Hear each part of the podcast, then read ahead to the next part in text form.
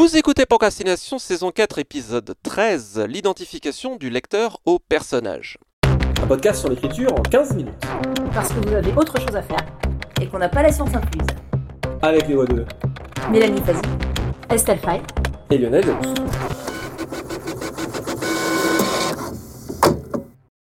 Vous écoutez Procrastination confinée, en tout cas nous enregistrons cela confiné, mais la discussion continue.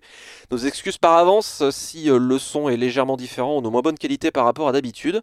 Nous ne sommes pas en présence les uns des autres, donc pour respecter les normes, mais nous continuons à discuter et nous euh, entrons de plein pied dans le 21e siècle avec un enregistrement à distance.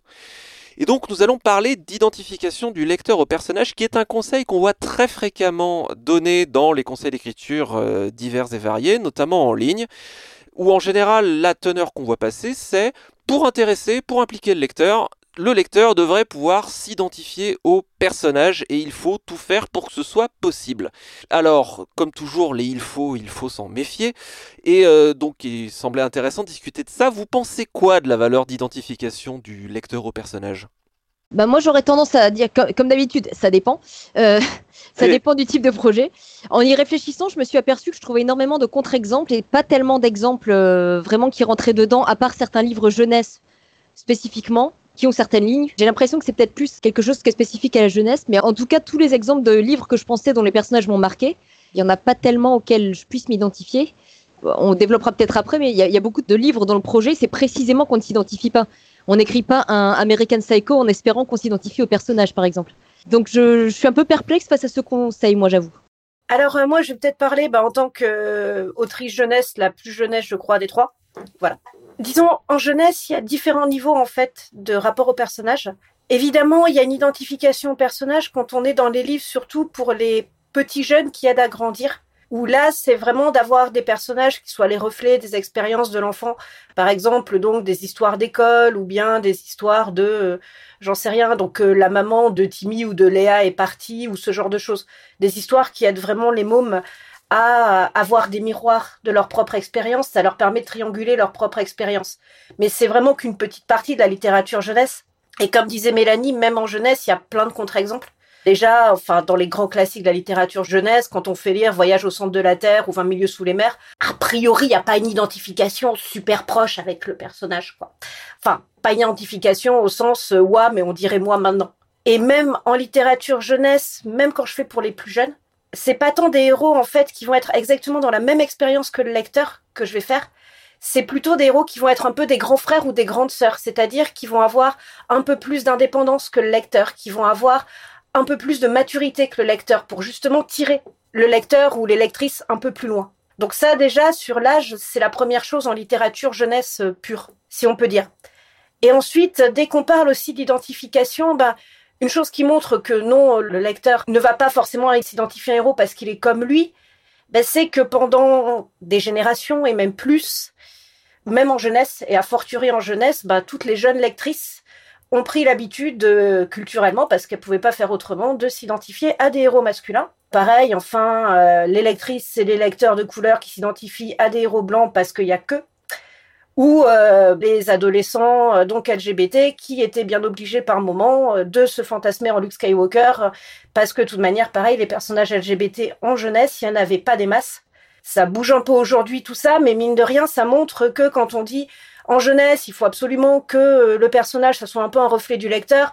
Enfin pendant des générations il y a des lecteurs qui se sont débrouillés avec des personnages qui n'étaient pas leur reflet. Et en même temps ça montre que bah, ces personnages qui n'étaient pas le reflet des lecteurs, il manquait aussi parce que une part d'identification, pas au sens on va retrouver comment dire euh, exactement notre fait dans les livres, mais par contre avoir des personnages à fortiori quand on est en construction, quand on est jeune, quand on est ado, qui nous ressemblent ou en tout cas qui nous permettent d'avoir des références en disant ce que je suis peut exister, ce que je suis peut être un héros, ce que je suis peut être valide.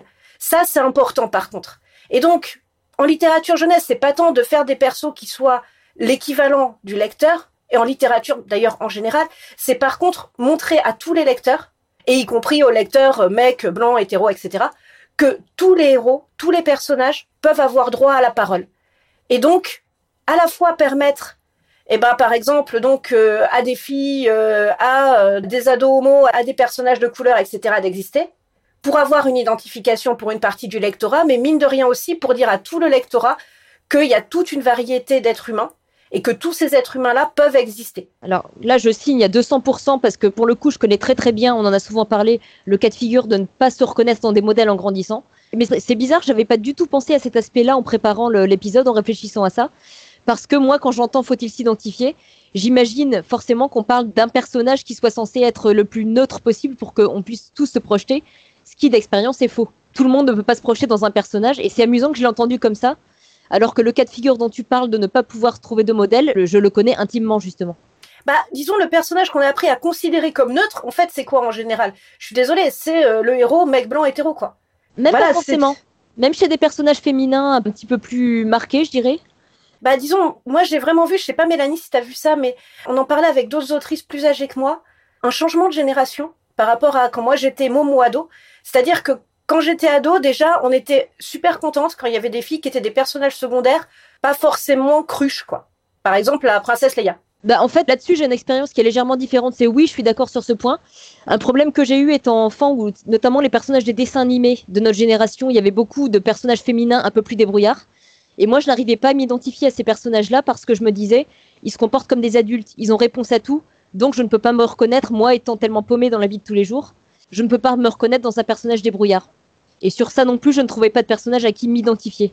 C'était des modèles vers lesquels tendre peut-être, mais euh, moi, je n'avais pas de lien avec ces personnages, très étonnamment. Mais je trouve bah, que pour le coup, on va vraiment dans le bon sens à ce niveau. Et bah je suis totalement d'accord sur ton discours, oui. Alors il y a le problème encore du personnage trop parfait, ça c'est oui, c'est aussi un autre euh, débat.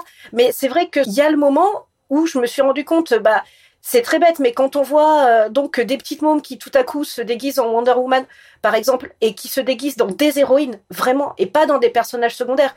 Ou moi, je veux dire, euh, quand j'étais môme, bah, je me déguisais en chevalier, quoi. Voilà, je m'identifiais qu'à des héros masculins. Et j'étais pas la seule. Enfin, je me posais même pas de questions. Et je pense qu'on était nombreuses à pas se poser de questions. Bah, on s'identifiait à des héros masculins parce que c'était eux qui étaient cool, quoi. Je suis passée à travers ça, mais, je pense que je suis l'exception là-dessus. Beaucoup de personnes me disent effectivement exactement la même chose que toi. Et là, tout à coup, voilà. Et je vois des filles qui, tout à coup, s'identifient à des héroïnes féminines et qui peuvent se déguiser en héroïnes féminines et qui limite me disent, mais euh, quelque part, les voir, ça me dit, mais pourquoi nous, on a accepté ça de manière aussi naturelle, sans même le questionner, en fait. Mm. Et là, oui, c'est là qu'on voit que l'identification, ou en tout cas plutôt le fait d'avoir des modèles qui aussi ressemblent pas simplement à une sorte de neutralité fantasmée, mais vraiment à tout un panel d'expériences, c'est important pour ça, c'est important pour mine de rien pouvoir se construire en disant mon expérience, mon existence est valide aussi. Exactement. Voilà, l'identification, pour moi, il y a deux choses. Il y a effectivement euh, donc euh, une sorte de volonté, certains éditeurs, mais qui je trouve en France n'existe pas tant que ça, de vouloir normer les genres, surtout en jeunesse.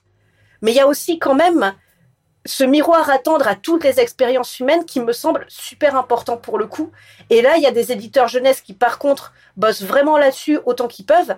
Je trouve que c'est un super bon boulot. Et après, pour moi, faut pas oublier qu'à Forturer en jeunesse, on parle à des mômes, on parle à des ados qui sont en train de se construire. Donc, il faut faire deux fois, trois fois plus attention à ce qu'on écrit, je trouve. En fait, c'est curieux parce que ma réponse à la question faut-il s'identifier au départ était plutôt non, dans le sens de ce que je viens de dire, où la plupart des personnages qui sont créés vraiment pour qu'on s'identifie, euh, je trouve que c'est assez repoussoir. Et je m'aperçois qu'en fait, prenant la question sous l'angle que tu abordes, je suis complètement d'accord pour dire oui, il faut s'identifier. Mais tout dépend comment la question est comprise, j'ai envie de dire. Bah, c'est ça. Et disons, pour moi, il y a deux aspects. Il y a cet aspect-là.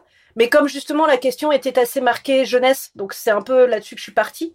Et je suis désolée, je parle beaucoup, pardon, parce que c'est des sujets sur lesquels forcément jeunesse. Ah mais t'as complètement raison, et c'est un discours que, que je valide. Lionel, Pour moi, là, là tu as exactement touché à ce qui me semble être le double sens du mot identification, qui est est-ce que je dois pouvoir me projeter ou est-ce que je puisse être représenté pour moi. C'est les deux facettes. C'est très bien que justement tu sois parti là-dedans, Estelle, parce que c'était ce que j'avais noté, notamment dans des expériences que j'avais eues en littérature jeunesse, ou très brève, notamment un cas où un texte avait été accepté par une anthologiste, mais ensuite refusé à niveau plus haut par l'éditrice, parce que mon personnage principal n'était pas un ado, et il y avait cette espèce de, de dictate comme quoi la littérature pour ados devait forcément faire intervenir des ados. Alors que comme euh, tu l'as rappelé euh, très, de manière très juste, Jules Verne, euh, pas tellement. Il y a une double dimension pour moi qui est est-ce que je peux me projeter, est-ce que je peux me voir à la place du personnage, ce qui est une notion complexe. Dans l'absolu, la littérature repose, comme on l'a fréquemment dit dans le podcast, sur la notion d'empathie, c'est-à-dire que, par exemple, en particulier si je me place plus du côté de la littérature adulte, il s'agit à mon sens davantage d'arriver à faire comprendre et à rendre accessible les états d'âme d'un personnage à travers l'empathie que de pouvoir se mettre dedans en se disant je m'imagine que je suis Iron Man. Mais derrière, il y a aussi, et ça c'est une autre dimension à laquelle il faut prendre euh, bien garde, qui est la représentativité, qui est une question qui est complètement différente. Le fait d'avoir par exemple, moi un truc qui me réjouit au plus haut point, qui est d'avoir le docteur de Doctor Who joué par une femme met en avant le fait que bah oui tu peux être le docteur être une femme être badass être trop cool. Et ça c'est super important. Est-ce que ça veut dire qu'on s'imagine à la place du docteur? Oh, on peut le fantasmer pourquoi pas. Mais euh, c'est deux aspects qui sont différents. Je dois réussir d'un côté à faire comprendre mon personnage. La grande œuvre de la littérature c'est peut-être nous rapprocher de la différence de ce qui est différent de nous, et peut-être également dans le cas des anti-héros, comme par exemple Dexter, pour prendre un cas de série télé, où tous les anti-héros du monde nous jouaient sur une espèce de, fascination parfois fantasmatique du malsain, dans le cas de certains cas de littérature adulte, ce qui est intéressant aussi, euh, parler d'American Psycho. Mais en même temps, on a le devoir de représenter la nature humaine dans toute sa diversité, dans toute sa beauté, dans toute son expression, telle qu'elle est finalement dans le monde. Et ça veut dire effectivement avoir euh, des Wonder Woman, des Docteur Femmes, etc. Donc c'est vraiment deux choses, c'est une ligne dans laquelle il y a euh, probablement pas de, heureusement, il n'y a pas de réponse toute faite, mais qu'il est super intéressant et super important à garder à l'esprit pour euh, se dire toujours est-ce que je parle bien de, de l'humanité telle qu'elle est et pas telle que des clichés conscients ou inconscients auraient pu me la, me la montrer. J'allais ajouter un, un, truc, pardon. Et c'est marrant que tu parles de Dexter parce que c'est un personnage qui m'avait énormément marqué pour une raison toute simple, c'est que pour moi, il y avait eu un truc d'identification.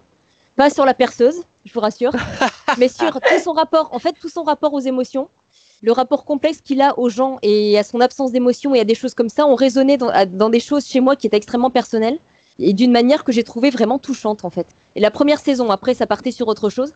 Comme quoi, de, de temps en temps, c'est en allant vers des personnages vraiment troubles qu'on peut toucher à des choses très justes. Et je dirais que mon expérience, moi, dans l'écriture, c'est que les, ou même en tant que lectrice d'ailleurs, c'est que les personnages qui prêtent le plus à ce qu'on puisse s'y reconnaître et à raisonner chez le lecteur sont ceux qui ont le plus d'aspérité. C'est ceux qui vont jouer sur les émotions complexes, sur les choses qu'on n'ose pas montrer souvent. Au contraire, plus on va chercher à faire quelque chose qui soit consensuel, souvent moins on va réussir à toucher les gens finalement je signe entièrement à tout ce que tu dis et tout ce que vous dites depuis le début, c'est-à-dire autant j'étais un peu agacé par cette remarque qu'on m'a faite comme quoi bah t'écris un texte qui est censé être destiné aux ados, c'est forcément être des ados. Attends, les ados sont pas cons, ils sont capables d'avoir des capacités d'empathie. J'avais un personnage qui était plutôt âgé de l'âge de leur grand-père, je me disais attends, en général ils en ont des grands-parents, donc ils peuvent peut-être s'imaginer et se mettre à leur place. Enfin, je vois pas le problème là-dessus. Par contre, si on parle d'ados, bah ouais, grave, on représente effectivement toute la diversité dont tu parlais Estelle avant, euh, LGBT, les questions de mixité, etc. Et j'aime bien ce que tu disais sur le fait de tirer vers le haut. Ça me rappelle une euh, intervention qu'avait faite Alexandre Astier il y a très longtemps où, euh, bon, en une manière typique d'Alexandre Astier, il râlait sur une certaine forme de télé-réalité. J'essaie de regarder, de retrouver l'intervention, la, mettre dans les notes. Je vous préviens, il n'est pas très tendre, c'était contre les, les présentatrices de C'est du propre, mais quand même, à côté de son côté euh, grognon habituel, il disait un truc que je trouvais vachement inspirant, en disant ce serait quand même bien qu'à la télé, on ait des choses qui nous inspirent et qui nous tirent plus haut. Et bah ouais, carrément.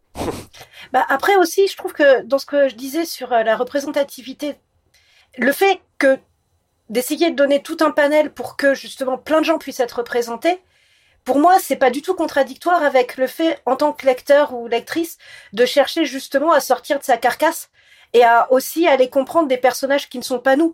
Parce que plus on enrichit le champ des personnages, plus il est divers, plus il est représentatif du monde tel qu'il est aussi, plus pour les lecteurs, euh, ben même... Euh, j'espère en tout cas, et je veux croire que pour le lecteur qui est euh, le mec blanc hétéro valide de base, c'est aussi beaucoup plus intéressant de pouvoir avoir accès tout à coup à un champ de personnages qui est beaucoup plus vaste que sa propre expérience et de se dire mais je peux essayer de sortir de ma carcasse et de me projeter dans l'expérience de tous ces persos qui sont pas moi quoi.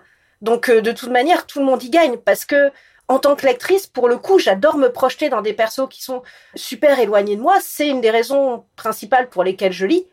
Et donc, plus les autrices et auteurs feront des persos variés, plus aussi les lecteurs pourront avoir des expériences variées. Donc finalement, les deux marchent ensemble main dans la main, quoi.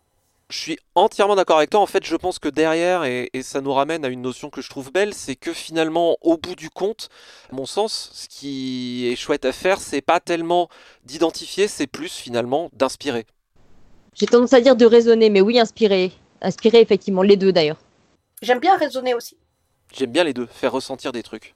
Ouais, tout à fait. C'est la littérature, c'est faire ressentir des trucs. Lionel Davis, c'est magnifique. Ah mais c'est très juste. Très belle conclusion. Ah, Je l'ai piqué à Bruce Roland Rogers qui disait, pour moi, une des plus belles définitions de la littérature, que je- j'en ai parlé euh, dans un épisode précédent, je pense, il disait, pour moi, mon travail, c'est d'utiliser les mots de manière calculée pour faire ressentir des trucs à mon lecteur avant qu'il s'en rende compte. Joli. Petite citation pour terminer? Citation de Paul euh, Nison qui nous dit L'homme qui écrit, ce n'est pas moi. C'est un autre jeu. C'est le protagoniste de mes livres, une sorte d'invention. Pour exister, il faut qu'il soit physiquement ailleurs, qu'il se sente étranger. C'était Procrastination, merci de nous avoir suivis. Maintenant, assez procrastiné, allez écrire.